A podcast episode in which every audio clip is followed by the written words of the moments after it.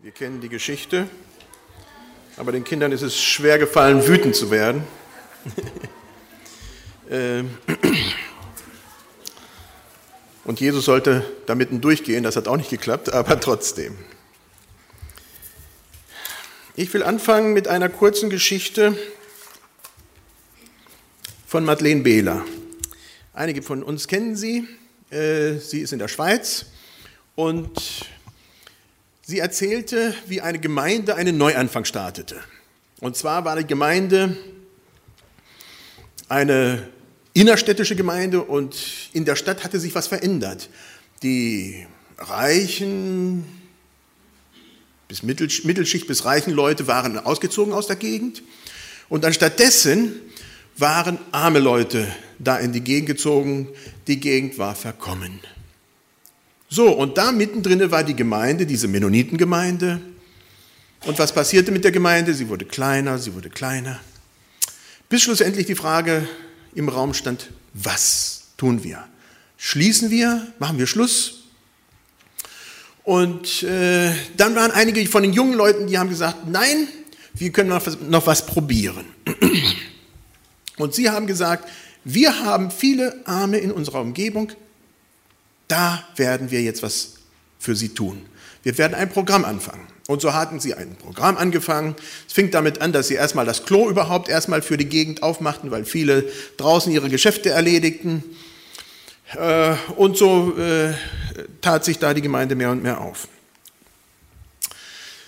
Nicht lange dauerte es und dann kam es natürlich zu einem großen Gespräch in der Gemeinde. Stellt euch vor, was passiert. Die Wände waren dreckig, Dinge gingen kaputt.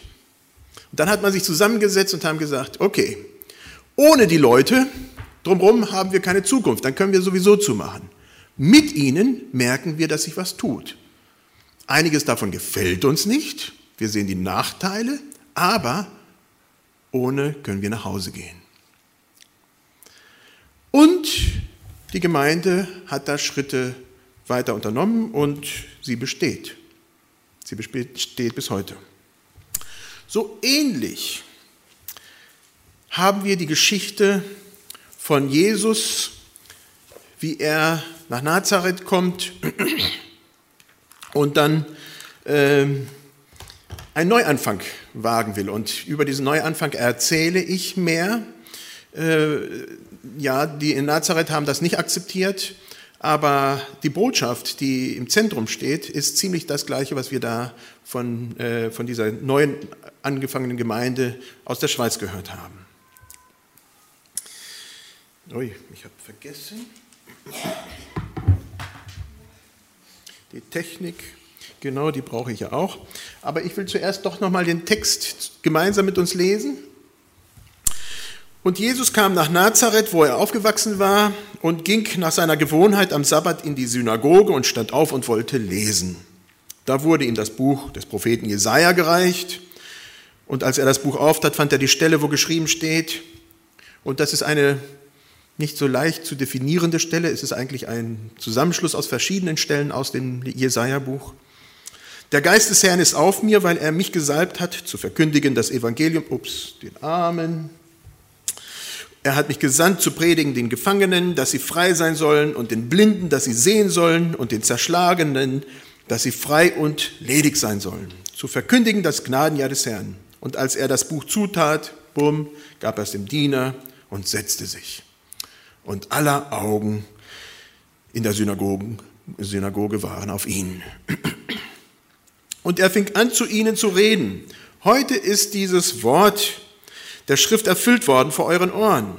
Und sie gaben alle Zeugnis von ihm und wunderten sich, dass solche Worte der Gnade aus seinem Munde kamen und sprachen, ist das nicht Josefs Sohn? Und er sprach zu ihnen, ihr werdet mir freilich das, dieses Sprichwort sagen, Arzt, hilf dir selber. Denn wie große Dinge haben wir gehört, die in Kapernaum geschehen sind. Tu so auch hier in deiner Vaterstadt. Er sprach aber wahrlich, ich sage euch, kein Prophet gilt etwas in seiner Vaterstadt. Aber wahrhaftig, ich sage euch, es waren viele Witwen in Israel zur Zeit des Elia, als der Himmel verschlossen war, drei Jahre, und sechs Monate und eine große Hungersnot herrschte im ganzen Lande.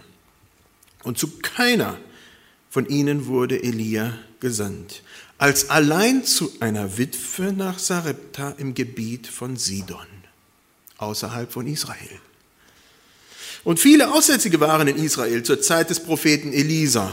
Und keiner von ihnen wurde rein, als alleine Naaman aus Syrien. Und alle, die in der Synagoge waren, wurden von Zorn erfüllt, als sie das hörten. Und sie standen auf und stießen ihn zur Stadt hinaus und führten ihn an den Abhang des Berges, auf dem ihre Stadt gebaut war, um ihn hinabzustürzen. Aber er ging mitten durch sie hinweg. Also eine dramatische Geschichte. Eine dramatische Geschichte, die mir wirklich ins Herz ging. Es fängt damit an, dass Jesus das tut, was er immer tut. Es ist interessant für mich. Als erstes ist es die einzige Stelle, in der wir überhaupt hören, was Jesus in der Synagoge gesagt hat. Sonst hören wir überhaupt nicht, was Jesus so in Synagogen geredet hat. Hier hören wir es. Und ich denke, das ist wahrscheinlich eine typische Rede von Jesus in einer Synagoge. Und er war gewohnt, am Sabbat in die Synagoge zu gehen. Ich will da gar nicht groß was zu sagen, aber wir tun wohl daran, das zu tun, was Jesus getan hat. Wenn Jesus sich nicht zu gut war, am Sabbat in die Synagoge zu gehen, ich, äh, dann, dann tun wir gut daran, das zu tun. Ich meine jetzt nicht, dass wir jetzt am Sabbat zur Synagoge gehen sollen, aber das war der heilige Tag. Heute ist es bei uns der Sonntag. Und wenn Jesus zum, äh, zu dem damaligen Gottesdienst ging, dann tun wir gut, auch das zu tun.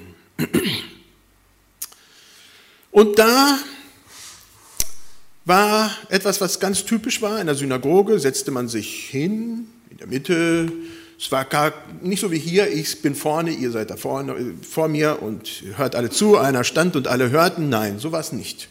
Alle saßen, es wurde gesungen, es wurden die Schriften gelesen. Und das konnte jeder sein von den Männern. Also so ganz, äh, so wie heute war das da und auch nicht. Ja, wobei das heute auch noch in den Synagogen so ist, dass Frauen noch nicht, also in den konservativeren Synagogen, ein Mitspracherecht hätten. So, und Jesus bekam die Rolle. Da merken wir auch, was für eine Stellung Jesus normalerweise in der Synagoge hatte. Er bekommt die Rolle und liest. Und dann konnte sich jeder zu Wort melden. Und Jesus sagt auch was dazu. Heute sind diese Worte erfüllt in eurer Mitte.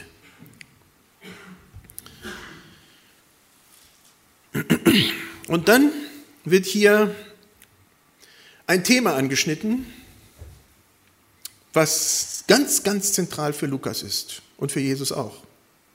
Ganz, ganz zentral, immer. Es wird den Armen die frohe Botschaft gebracht. Wer sind die Armen? Bei uns in Deutschland ist das sehr, sehr klar definiert, wer die Armen sind. Das sind die, die halt eben finanziell nicht so gut stehen wie wir, der Rest der Bevölkerung. So einfach war das damals nicht. Die Armen, das war schon noch ein größeres Völkchen. Das hatte damit zu tun, ja, ob man arm war, finanziell nicht so viel hatte, das hatte damit zu tun, was für ein Geschlecht ich habe. Wenn ich eine Frau war, war ich automatisch benachteiligt. Es hatte damit zu tun, äh, aus was für einer Familie stamme. Ich konnte sehr wohl ökonomisch arm sein, aber aus einer wohl angesehenen Familie stammen, dann ging es mir trotzdem gut. Es hatte also mit ganz vielen anderen zu tun. Ob ich rein galt in der Gesellschaft, das heißt äh, nicht gerade mit irgendeiner Kraft, Krankheit behaftet war. Oder, oder, oder. Also diese Armen waren diejenigen, ja, die eigentlich vor Gott nichts zu suchen hatten. Die waren unten durch. Das waren die Armen. Und die, sagt Jesus, für sie bin ich gekommen. Für diese ist diese Message aus Jesaja. Und dann als zweites wird hier angesprochen, dass er für die, Zerbrochenen und für die Gefangenen gekommen ist. Ja, das sind auch wieder diejenigen, die so nichts zu bieten haben in unserer Gesellschaft, die verletzt sind, die ja, die bei uns ja eigentlich äh, nicht so sichtbar sind, die wir nicht wahrnehmen, weil sie nicht auf unserem Radar sind als normale Mittelschicht Deutschlands.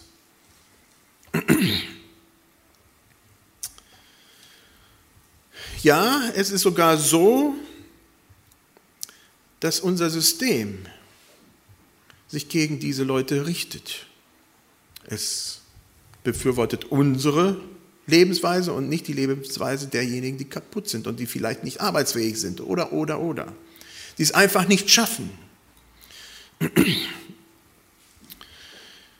Das ist ein System, schlussendlich, die Kehrseite haben wir davon, das dann diabolische Züge annimmt, das üble Züge annimmt ja, und ich denke, wir hören zurzeit von Lebensmittelskandalen die ganze Zeit, ein Skandal nach dem anderen. Schlussendlich ist es nur ein Zeichen davon, was zählt in unserem System.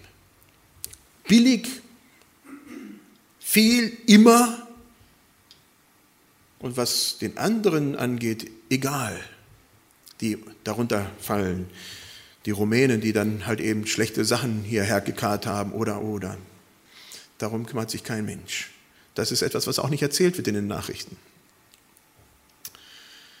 Ja. Und als letztes haben wir hier die Sprache, wird angesprochen im ersten Teil, äh, das Jubeljahr. Das ist ein Jahr, da jubelt man.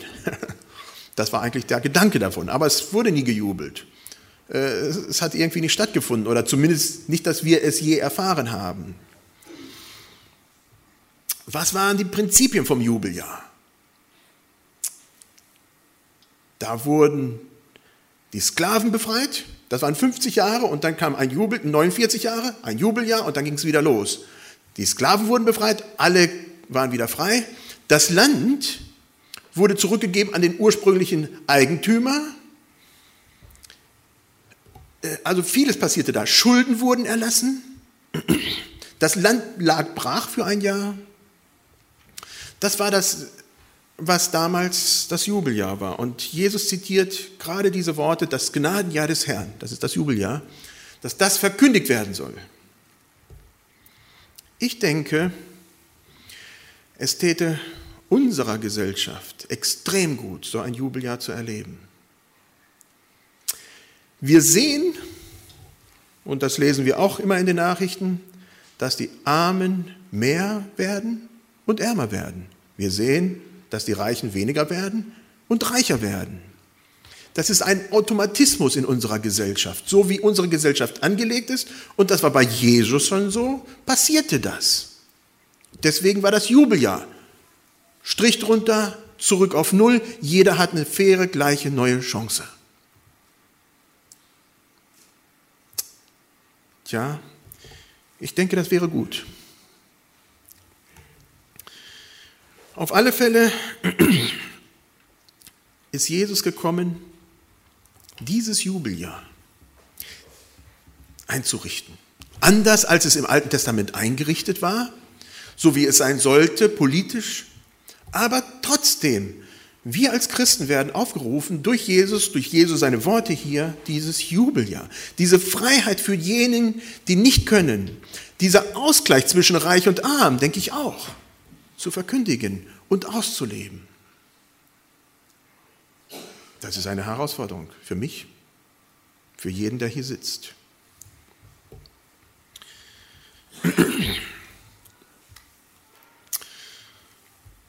Jesus bezieht diese Worte aus Jesaja direkt auf sich.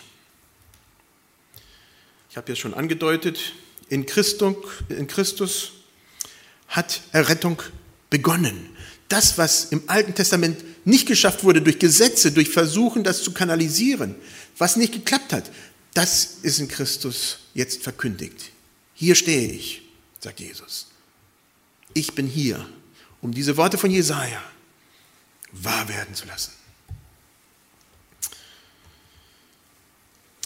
Diese Errettung soll in unserer Welt sichtbar werden. Es soll sichtbar werden, was geschehen ist. Errettung hat begonnen. Und, ich möchte sagen, Errettung beginnt mit uns. Jesus hat uns das geschenkt und wir schenken es weiter an unsere Gesellschaft. Tun wir das? Das Gnadenjahr des Herrn? Zu verkündigen, Freiheit den Gefangenen, die innerlich gefangen sind, die aus welchen Gründen auch immer kaputt sind. Tun wir das? Eine Herausforderung. Etwas, was hier erwähnt wird, finde ich sehr interessant. Ähm, weil ähm, die Leute auf Jesus staunen. Und als er das Buch zutat, gab er es dem Diener, setzte sich und alle Augen der, in der Synagoge waren auf Jesus gerichtet.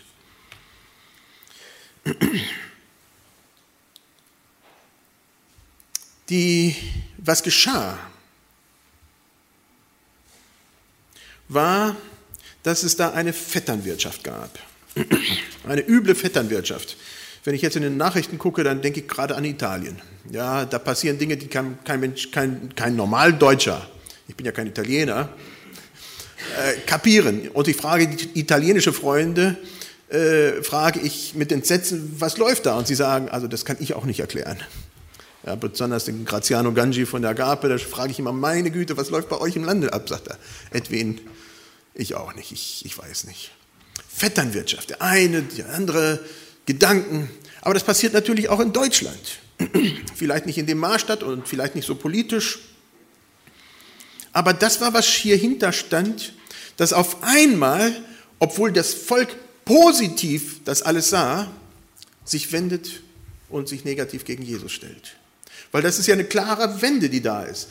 Bis zur Mitte des Textes, wo Jesus das gelesen hat und gesagt hat, das, ist, das bin ich, dafür bin ich gekommen, da sagen die, ja, der Segen, der soll für uns da sein.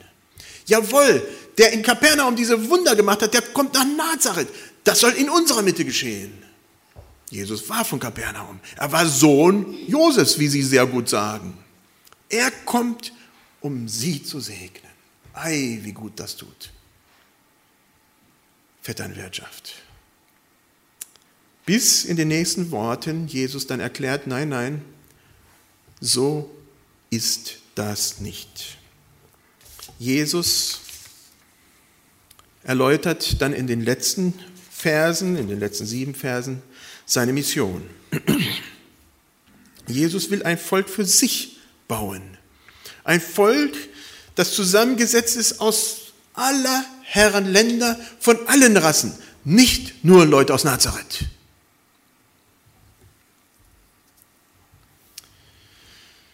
Es ist da, wo sie kapieren, dass Jesus nicht nur für sie da ist, vielleicht sogar im geringeren Maße für sie da ist, dass das Volk wütend wird.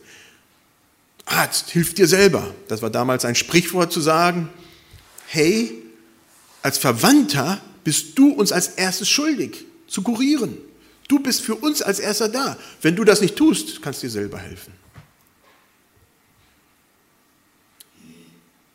Jesus bricht dieses. Zum einen zeigt Jesus ganz klar, er ist nicht Sohn Josefs, er ist Gottes Sohn. Zum anderen ist seine Loyalität bei Gott und nicht bei Josef, nicht bei seiner Familie, nicht bei, seiner, bei seinem Dorf, sondern bei Gott selber. Da ist seine Treue gegenüber. Keine bevorzugte Behandlung für Verwandtschaft, keine bevorzugte Behandlung für die Leute in Nazareth, keine bevorzugte Behandlung für seine Familie. Und das hat er sehr wohl an verschiedenen Stellen ausgedrückt. Das zementiert die Abneigung des Volkes gegen Jesus. Wenn er nicht kommt und sie bevorzugt, dann kann Jesus gerade gestohlen bleiben. Aber das ist die Deutung seiner Mission, die Jesus hier sehr, sehr klar ausdrückt. Da wird das Volk aufmüpfig und Jesus zitiert da die Propheten, Elia und Elisa. Das ist das Zeichen, das, das ist das, was da zitiert wird äh, oder was Jesus hier als äh, Beispiel äh, bringt. Das sind diese beiden Propheten. Jesus nimmt die Stelle des König, Priester und Propheten und an dieser Stelle des Propheten. Und die Propheten im Alten Testament, ja, viele wurden umgebracht. Und Jesus geht diesen Weg von Anfang an sehr bewusst, dass ja, er auch wahrscheinlich nicht ungeschoren davonkommt, indem er das verkündigt, was das Volk nicht hören will. Es war nicht seine Zeit, er geht mitten hindurch, sie wollten ihn töten, das gelang nicht. Aber zu diesen beiden Propheten, Elia und Elisa, da wird nämlich noch, mal, noch klarer, worum es geht. In Elia haben wir einen Mann Gottes, einen Prophet, der dem Ahab, den König damals, gesagt hat, Wegen dir wird es drei Jahre nicht regnen. Eine Hiobsbotschaft, etwas, was kein Mensch hören will. Und dann musste er fliehen. Und man hätte ja auch sagen können, er hätte ja irgendwo in Israel bestimmt einen Unterschlupf finden können. Aber nein, Gott führt ihn ins Ausland, nach Sidon, wo eine Frau, die keine Israelitin ist, ihn nährt und das Öl wird nicht alle im Krug und das Mehl wird nicht alle. Das heißt, durch Elia wird sie gesegnet und das Kind liegt im, im Bett krank, todeskrank und Elia bringt es wieder zum Leben. Durch diesen Elia wird diese Frau, die gar nicht zum Volk Gottes gehört, gesegnet. Das ist der Auftrag Jesu. Und dann zeigt er das Beispiel von Elisa, der in seinem Volk lebt. Und dann kommt dieser Naaman, weil er durch seine Sklavin hört, da Israel, da ist ein Prophet, du hast alles versucht, geh doch mal dahin, der heilt dich. Ja, hat sich schon schwer angestellt. Warum soll er da zu seinen Feinden gehen und sich da heilen lassen? Ja, aber es hat ja nicht geklappt. Er hatte Lepra, aussätzig. Und dann geht er dahin. Und dieser Elisa, heilt ihn. Er schickt ihn zum Jordan. Er sagt er, warum soll ich zum Jordan? Wir haben doch viel sauberere Flüsse. Da dieser dreckige Dings da, verseucht mit israelischem Wasser. Ja, warum soll man sich da siebenmal runtertauchen? Aber seine Diener sagen, du kannst nichts verlieren, geh hin, tu's. Er tut's und siehe da, überschwänglich, er ist geheilt. Aber kein, Israelit wird geheilt. Das ist die Botschaft Jesu. An ein Volk, das denkt, hm, mir geht's gut, ich will es besser haben. Ich bin vor Gott rein, ich habe eine Beziehung zu Gott. Das ist, was sie denken. Und er sagt, für euch bin ich nicht gekommen. Was bedeutet das für uns, für mich, für dich? Wir sind eigentlich schon noch dieses kleine Völkchen, das angesprochen wird, dass wir uns gut genug sind. Sind wir tatsächlich, das ist meine Frage, uns genug und sagen, hey, wir wollen gar keine Fremden bei uns in der Mitte haben? Hey, wir wollen schon gar keine Armen in unserer Mitte haben? Wenn mein, meine Familie, wenn die gläubig sind, schön fromm sind, wenn es denen gut geht, alles andere interessiert mich nicht.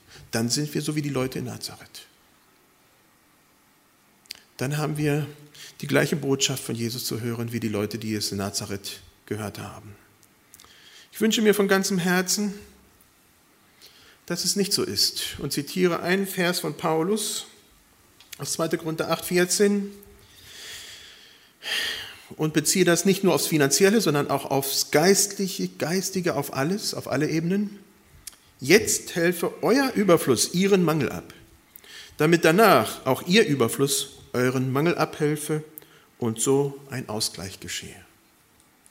Das finden wir quer in der Bibel. Es geht nicht um uns. Jesus ist nicht für sich gekommen, nicht für sein Völkchen, für seine Familie. Und den Auftrag, den Jesus damals hatte, den hat er immer noch heute. Das ist wirklich den Leuten drumherum, denen es schlecht geht, die eigentlich in unseren Augen bei, bei Gott überhaupt gar keine Beziehung verloren haben, dass sie das hören und ergriffen werden und das erleben, was sie sonst nie erleben werden. Rettung. Rettung von einem kaputten Leben, Rettung von Armut, Rettung. Ja, das wünsche ich, dass das bei uns wahr wird, mehr und mehr. Dass wir uns nicht zufrieden geben mit dem, was wir haben, mit dem, wo wir sind und wo wir stehen.